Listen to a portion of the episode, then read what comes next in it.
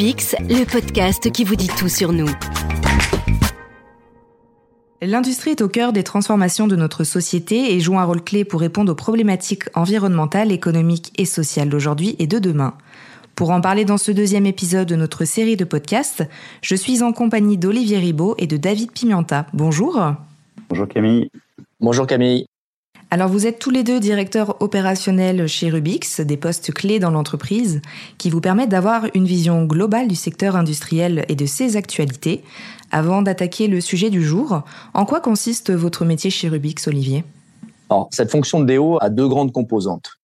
La première correspond à un travail collectif que l'on réalise avec l'ensemble des équipes du comité exécutif qui vise à définir les orientations stratégiques de l'entreprise. Pour donner quelques exemples, hein, l'évolution de notre réseau en pôles régionaux, la création de nos centres d'expertise, l'évolution de notre approche commerciale que l'on a appelé chantier chez nous, qui vise à adresser des clients en mode projet, sont des exemples des réflexions que nous avons ensemble et des réalisations concrètes que l'on décline sur le terrain. Donc ça, c'est la première composante.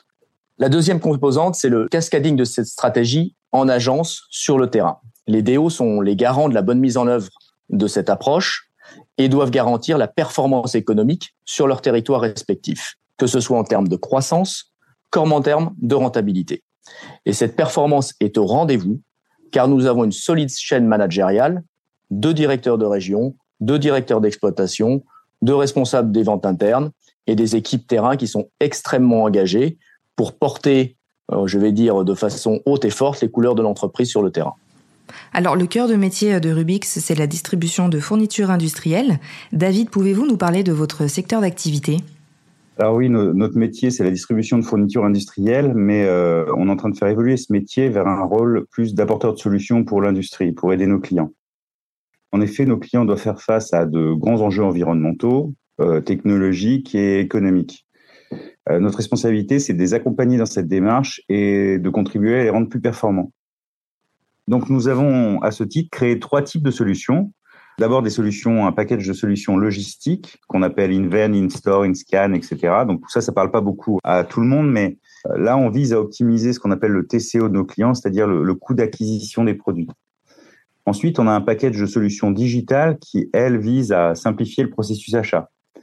Et puis enfin, on a regroupé toutes nos filiales dans ce qu'on a appelé des centres d'expertise. Donc, on a quatre centres d'expertise et là, qui ont vocation, eux, à améliorer la performance de l'outil de production. Par exemple, notre centre d'expertise air comprimé, lui, aide nos clients à faire des économies d'énergie. Ensuite, on a un autre centre d'expertise qui s'appelle Système, qui lui permet de réparer et d'améliorer des systèmes hydrauliques plutôt que les changer. Cette offre Rubix, l'offre qu'on propose, est assez unique sur le marché et elle nous permet de proposer par contrat à nos clients un engagement de création de valeur, que cette création de valeur soit environnementale ou économique.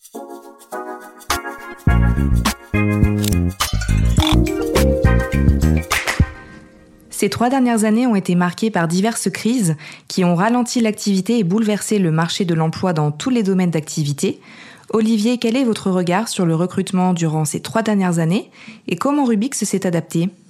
Alors, bouleverser le, marché de l'emploi, je, crois que c'est le bon terme. Hein. C'est effectivement un marché qui s'est extrêmement complexifié depuis la crise du Covid. Et durant cette période, nous, on a pris conscience de notre manque de visibilité. Donc, euh, pour continuer à attirer euh, des talents, il nous est apparu nécessaire d'investir et de travailler sur notre marque employeur. Il y a un gros travail qui a été réalisé là-dessus. Et puis de faire connaître la richesse de ce métier et les possibilités de carrière que nous pouvons offrir. Donc il y a un gros travail qui a été mené auprès des écoles pour séduire, euh, on va dire, la communauté étudiante. Ce qu'on peut préciser, Olivier, c'est qu'on a décidé d'être plus présent aussi dans les salons professionnels. Je pense à Préventica, au CPM, à Global Industrie, enfin tous les salons où on peut être visible. Et en parallèle, on a pris la décision de renforcer l'apprentissage. Alors David, tu as, parfaitement raison de, souligner ce, point-là. Hein. L'engagement de Rubik, c'est très fort sur l'apprentissage. Hein. On intègre environ 150 apprentis chaque année. Et en parallèle de ça, on a aussi décidé de continuer à investir très lourdement sur la formation, dans la formation de nos collaborateurs.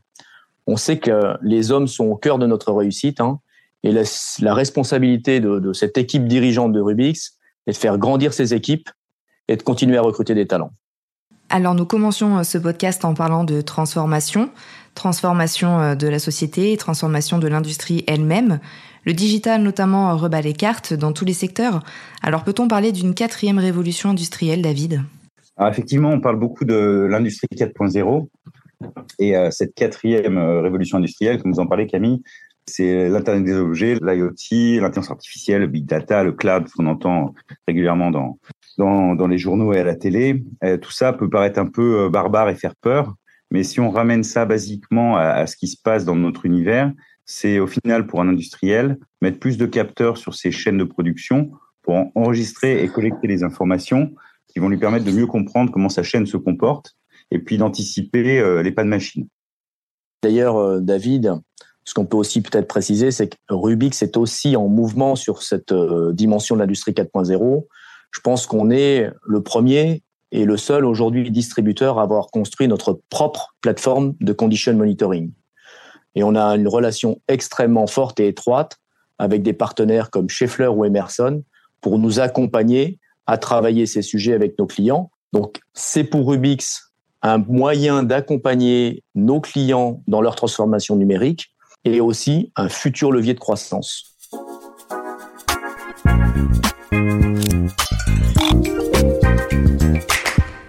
Le numérique et la data sont effectivement des enjeux actuels du monde de l'industrie.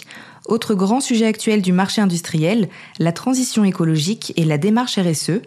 Comment Rubix s'adapte à ces enjeux inévitables les entreprises demandent de plus en plus d'applications concrètes en termes de RSE. Et on le voit bien d'ailleurs, euh, nos grands clients font de, cette démarche RSE un critère de choix de leurs partenaires fournisseurs. donc aujourd'hui, on n'est plus au stade de, parler de RSE, mais on est au stade d'agir. Nous, en tant que distributeurs, nous sommes un maillon essentiel de cette chaîne de valeur. Et donc, on a à la fois l'opportunité et la responsabilité de nous engager dans l'amélioration de notre empreinte écologique et sociétale et d'aider par là même nos clients dans leur propre démarche RSE. Et cette approche s'articule en trois priorités. Effectivement, on va les décrire. Donc la première, c'est être un acteur de la décarbonation. Alors ça veut dire quoi ça? On accompagne en fait nos clients en sélectionnant des produits dits éco-responsables, hein, alors là, sur cet item-là, on a encore beaucoup de travail à réaliser. On aura besoin aussi de nos partenaires fabricants pour nous aider dans cette démarche. Donc ça, c'est un premier volet. Le deuxième volet, David le disait tout à l'heure, on a aussi des solutions qui visent à aider nos clients à réaliser des économies d'énergie, hein. notamment, alors je donne juste un exemple, on réalise des audits de fuite d'air qui vont en ce sens, donc ça c'est plutôt une approche service. Et puis enfin, on travaille à notre propre décarbonation. Hein. Donc euh, nous, on a pris un objectif de réduction de 50% de notre impact carbone à l'horizon 2030 en favorisant les énergies renouvelables et la sobriété énergétique. Donc ça, c'est sur deux dimensions. Hein. Nos bâtiments d'un côté et puis le travail sur notre l'électrification, on va dire, de notre flotte automobile. La deuxième priorité qu'on s'est fixée, c'est l'économie circulaire, donc promouvoir l'économie circulaire. Alors pour ça, on optimise les consommables logistiques. Vous imaginez les cartons, les plastiques pour emballer nos produits en apportant des solutions de recyclage et aussi à travers nos centres d'expertise, comme on en a parlé tout à l'heure, des solutions pour réparer le matériel, pour éviter un achat de produits neufs. On vient de partager ensemble en fait deux de nos, nos axes sur la RSE. Il y en a un troisième, c'est d'agir en acteur responsable. Donc on travaille depuis plusieurs années sur les sujets de qualité de vie au travail et sur les sujets d'inclusion. À cela s'ajoute bien sûr la, la dimension environnementale. Notre défi du moment en fait est de rendre nos collaborateurs comme des acteurs sur cette démarche RSE. Donc, on est d'ailleurs en plein déploiement euh, de l'approche de la fresque du climat et d'un atelier d'automne pour aider nos équipes, ou en tout cas pour sensibiliser nos deux équipes et à ce qu'elles deviennent force de proposition sur ces dimensions. Et je pense que tu seras d'accord, Olivier, pour dire que c'est un défi qui est collectif. Donc, nous travaillons activement à développer notre écosystème RSE avec nos clients, euh, nos fournisseurs et évidemment nos équipes. Oui, oui, je, je te rejoins à 100%. C'est un défi collectif qui adresse toute l'entreprise. Alors nous avons parlé environnement, emploi, digital, mais les enjeux sont encore nombreux. Comment anticiper ces grands défis industriels de demain, en particulier pour Ubix Alors je pense que le premier point, c'est de rester à l'écoute des innovations.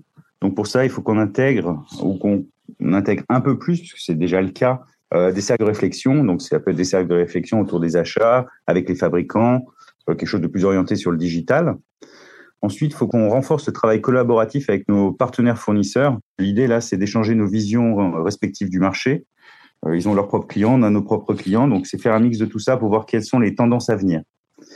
Et puis enfin, et dernier point très important, et on en a parlé beaucoup pendant ce, cette discussion, c'est former faire grandir nos collaborateurs. L'idée là, c'est qu'ils puissent identifier eux-mêmes les problématiques chez les clients et nous aider à développer de nouvelles solutions. David et Olivier, merci à vous deux pour votre regard d'expert. Nous vous donnons rendez-vous très prochainement pour un nouvel épisode de L'Esprit Rubix, un podcast à découvrir sur les réseaux sociaux et sur les plateformes de streaming. Merci Camille. Merci Camille.